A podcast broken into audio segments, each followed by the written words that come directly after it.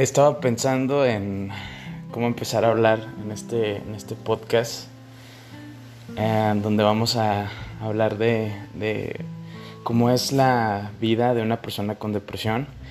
Yo creo que la primera pregunta con la que muchos eh, podemos iniciar en, nosotros mismos, que nos preguntamos, ¿cómo es que sé si tengo depresión o no? ¿Cómo sé si son subidas y bajadas? Normales de energía, cómo sé si, si es que tal vez un día no quiero hacer, hacer nada y al, y al otro día tengo demasiadas energías y quiero hacerlo todo, o cuando empiezo a postergar las cosas y digo, bueno, lo voy a hacer mañana y ese mañana nunca llega. Entonces, el, esa yo creo que es la pregunta que muchos nos hacemos y tal vez es por eso que es uno de los, de los temas más olvidados dentro del tema de la, de la salud. Este, la salud mental es el tema más, más olvidado. Eh, yo, yo, creo que es, es, por eso, ¿no? Muchas personas vivimos eh, con depresión y ni siquiera lo sabemos, ¿sí? Y si no lo sabemos, si no sabemos que estamos enfermos de algo, no podemos atacar ese problema, no podemos y a, tomar un tratamiento, ¿no? Que yo creo que esa es otra de las preguntas de las que, de las que también tenemos que, que, que hablar, que sería este, cuál es el tratamiento que tengo que iniciar si tengo síntomas de, de depresión, ¿sí? Y cuáles serían esos síntomas de la depresión, ¿no? La falta de energía, ¿sí? Un síntoma muy, muy específico que los, los psicólogos y los psiquiatras evalúan que se llama anedonia, que es la pérdida del placer hacia las cosas a las que nos gustan mucho hacer. Por ejemplo, si te, te gusta mucho jugar este, videojuegos este, y de repente ya no quieres eh, tocar la consola ni la computadora, o si eres de, esas personas que les gusta mucho hacer ejercicio, ir, a, ir, a, ir al gym o salir a correr o algún, alguna disciplina en específico y repentinamente también ya no quieres hacer esa actividad. Esos, esos son síntomas de, de, de la anedonia, que empezar a, a, dejar de disfrutar todas las cosas que, que te gustan. ¿sí? También la depresión no, no solo significa tristeza, no, solo, no solo es eso, ah, la gente piensa que, que, es simplemente sentirse triste, es todo un, un complejo de, síntomas, ¿sí? Eh, que, que, pueden intercalar entre uno y otro, ¿sí? El enojo puede ser otro de, de los síntomas, ¿sí?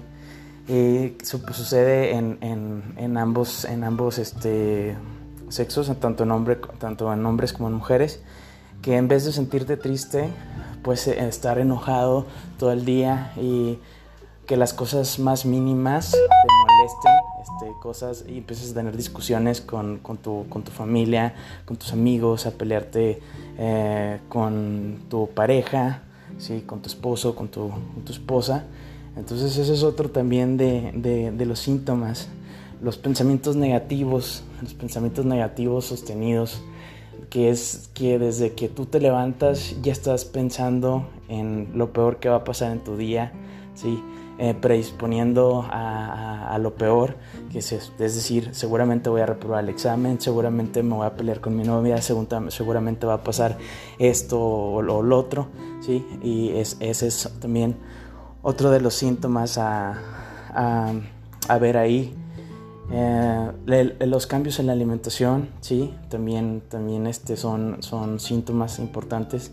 Es decir, que, que, los extremos como comer mucho, sí, en especial las cosas cargadas con mucho azúcar, eh, o no querer comer nada, sí, que, que no te da hambre, no tengas uh, apetito ni, ni, ganas de comer, ni siquiera de, de querer masticar la comida, sí, eso es otro de de, los síntomas y, y, y, uno más que, que, en lo personal este, yo lo sufro todavía es el, el, el, insomnio o bueno cuando es un trastorno del sueño que es eh, cuando pues eh, no puedes dormir ¿sí? y te, o sea, te llegan la 1, 2, 3 de la mañana y estás pensando y tu mente no se detiene porque estás pensando en todas las cosas que has hecho mal, en todas las cosas en las que cometiste errores o que pudiste haber hecho diferente o que pudiste haber cambiado o, así cosas en, generales negativas que llegan en la noche justo a, la hora de dormir y no puedes dejar tu mente quieta para poder descansar. Y, pues está el, el lado eh, extremo, ¿no? O sea, una, una es no dormir y la otra es dormir mucho, ¿no? Que todo el día quieras estar dormido, ¿sí? También esto se puede intercalar. Unos días puedes este, tener mucho insomnio y otros días este, querer dormir, dormir mucho. Entonces, es todo un, un complejo de, síntomas. ¿Y, ¿Y, quién los evalúa? ¿Quién, ¿Quién evalúa esos síntomas? ¿Quién, ¿Cuál es el médico adecuado que debe de, de, de evaluar si tienes depresión o no? Ah, y es algo que me he encontrado por ahí como con mucha ignorancia, en especial, en especial también en, en, los, en los médicos, que a veces se las creen de todas a todas y creen que pueden este, diagnosticar y, y, dar este, antidepresivos a diestra y siniestra y, y no es el punto, no. Para empezar, si, tú, si hay sospechas de que tienes depresión, ¿sí? si tú sospechas de eso, si no te sientes este, normal o como, como eras antes y empiezas a tener estos cambios de ánimo, de ánimo bruscos, ¿sí? por más de dos semanas consecutivas sin que haya una razón como la muerte de un familiar, la muerte incluso pues hasta de una mascota, ¿sí? Entonces tú tienes que ir con un psiquiatra, ¿sí? El psiquiatra es un médico muy estigmatizado aquí en México, pero es, quien atiende este, este problema, es quien atiende esta enfermedad, ¿sí? Puede ser, eh, obviamente tiene su, su, equipo para ayudar en, un tratamiento completo, ¿sí? Eh, que sería pues un psicólogo y a veces también un, un, neurólogo puede este, intervenir, ¿sí? Pero más en específico el psicólogo y el psiquiatra, ¿sí? Si tú enfermas del corazón, irías con un, con un cardiólogo, ¿no? Si tú, este, si te pasa algo en tu rodilla, irías con un traumatólogo para ver qué es, qué es, qué es, lo, que está, qué es lo que está pasando, ¿no? Este, si tú enfermas de, de, los, de los pulmones, ahora que está pasando lo del COVID, eh, los neumólogos este, son muy importantes en esta, en esta área. Y los psiquiatras se preparan para eso, para evaluar este eh, complejo sistema que tenemos en, nuestro cerebro. Hay muchas cosas que llamas, por ejemplo, sinapsis neuronal, neurotransmisores, este, todos esos bioquímicos que intervienen en tu cerebro que te hacen sentir bien o que te hacen sentir mal a veces, ¿sí? Eh, están, ellos son los encargados de poder regularizar eso, de poder diagnosticarlo y dar un tratamiento adecuado a eso. Y pues en otra parte ¿verdad? está los psicólogos, que también son otra parte muy estigmatizada aquí en México. Este, es en lo que menos quiere invertir la gente, en ir al psicólogo lo ven como una pérdida de tiempo. Y yo creo que si nos fuéramos al psicólogo con regularidad, o al menos este, cada cierto tiempo, podríamos evitar que, que, nos pasaran estas, e, e, estas enfermedades como, como, le, como lo es la depresión y la ansiedad. Dejamos que se acumulen demasiadas cosas y pensamos que contárselo simplemente a nuestros amigos eh, va a ayudar y les pedimos consejos a ellos y a veces seguimos esos consejos y no son muy buenos y llegan a empeorar las situaciones. Entonces, eh, ir con un psicólogo te va a ayudar a desahogarte, ¿sí?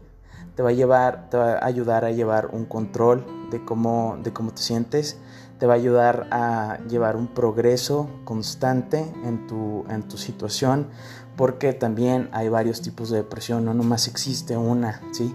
Ah, para cada persona puede ser muy diferente, ¿sí? Entonces, este, el, el ir con un, con un, psicólogo es esencial, ¿sí? Hay, hay, hay este, terapias ah, como la cognitivo-conductual, que es una de las más usadas en, en pacientes con, con, depresión.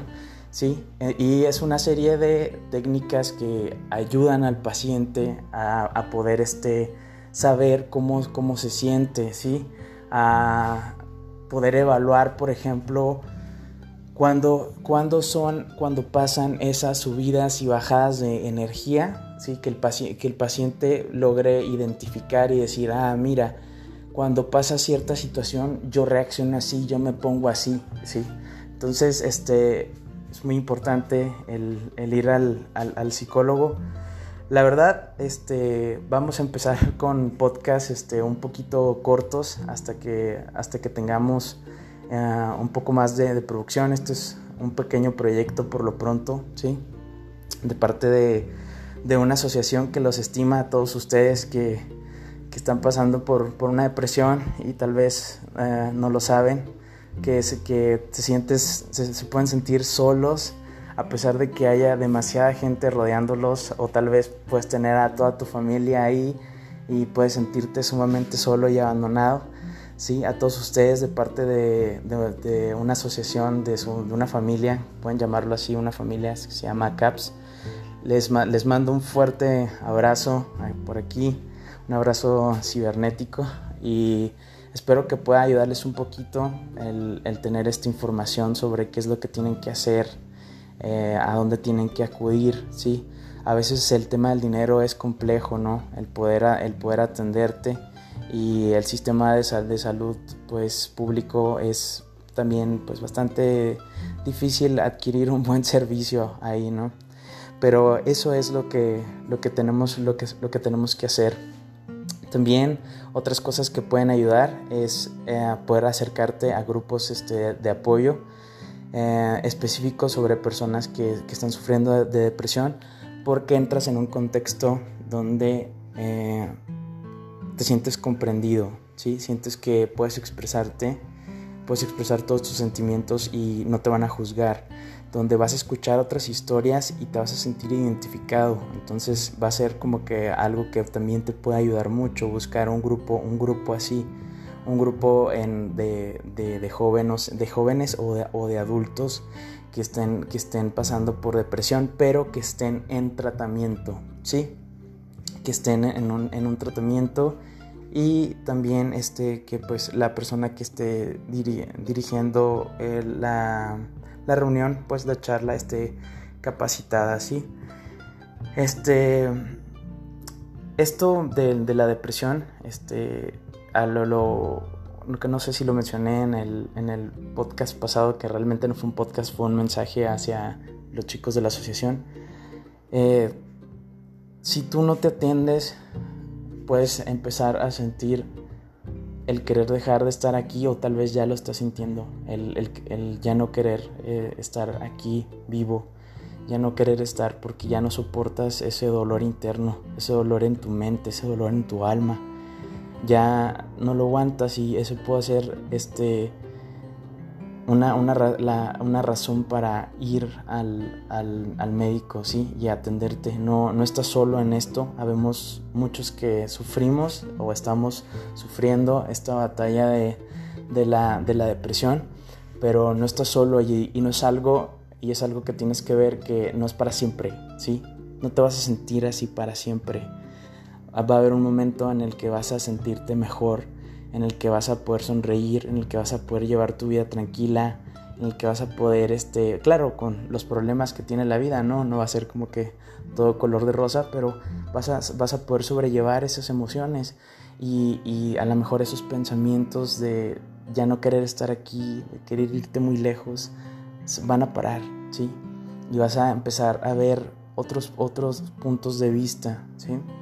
Entonces, Deseo, no te deseo suerte, deseo que hagas lo que te corresponde, que es ir con un psiquiatra, con un psicólogo a ser, a este, evaluado, que tomes tu tratamiento, que te apegues al tratamiento, ¿sí? Y en el siguiente podcast estaremos hablando sobre qué son estos tratamientos, cómo funcionan, ¿sí? Este, cómo actúan en, en, en nuestro cerebro, los diferentes tipos de terapia que hay en la psicología, ¿sí? Y pues eso es todo, ¿sí? Les deseo una bonita, bonita noche.